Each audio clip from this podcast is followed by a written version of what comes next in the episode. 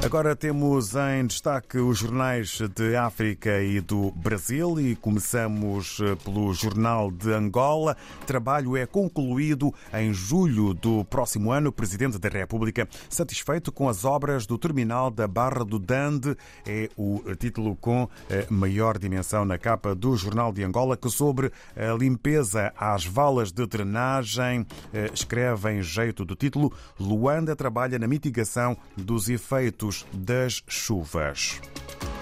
Vamos agora até Cabo Verde. Segundo a publicação A Semana, Pedra de Lume, Sal em concerto, contagem decrescente, berço da ilha turística, presta tributo a Cesária Évora e acolhe concerto ao vivo de Hélida Almeida.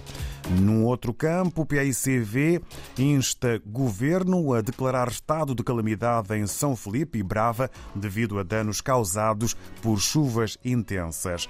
Em São Tomé e Príncipe, segundo a agência STP Press, o governo dá 15 dias para regularizar a posse de armas junto à Polícia Nacional.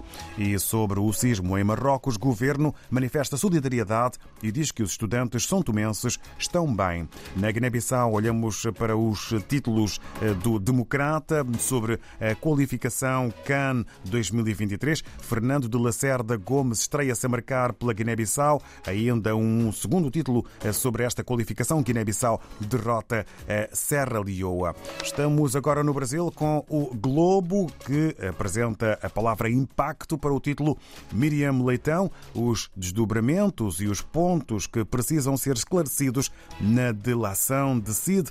Defesa do ex-ajudante de ordens de Bolsonaro diz que ele tem muito a falar sobre o ex-presidente.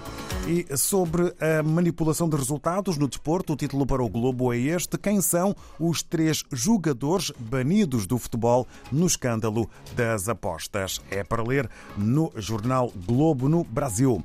E no regresso à África, estamos na Gorongosa, em Moçambique, eh, prontos para recebermos de Moamin Benjamin eh, os títulos eh, e os principais assuntos que são destacados no Profundos.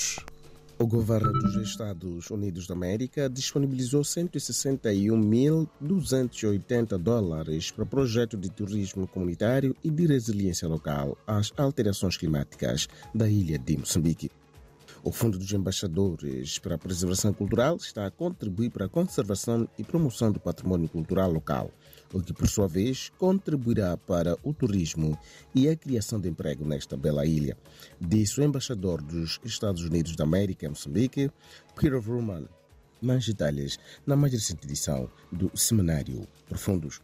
Uma mulher morreu carbonizada no interior de uma ambulância no distrito de Matanda, província de Sofala, região central de Moçambique. O carro estava ao lado da maternidade para facilitar o transporte das pacientes para o Hospital Central da Beira, a maior da região. Ainda nos preparativos, a ambulância ardeu. Aquela mulher não escapou depois de dar parto horas antes. Já decorou um trabalho investigativo para apurar as reais causas do incidente. O Jornal Profundo descreve o fato, resumindo com uma fotografia da nova ambulância ardendo e com a vítima no interior. Mais detalhes na mais recente edição do Jornal Profundo. Ainda na região central de Moçambique, entre 16 e 19 de setembro, a Gorongosa vai possibilitar a troca de experiência entre 25 membros dos comitês locais para a paz através do programa Clubes da Paz. Estes 25 membros dos comitês locais para a paz são uma parte dos 432 já existentes entre sociedade civil, partidos políticos, igrejas, associações, organizações não governamentais e outros grupos interessados em matérias de paz.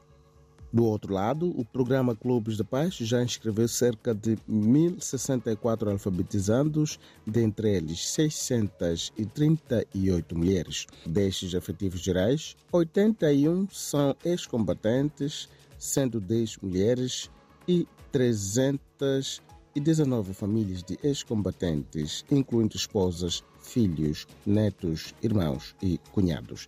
De Moçambique, Manuel Benjamin, do Seminário Profundos. Bom dia.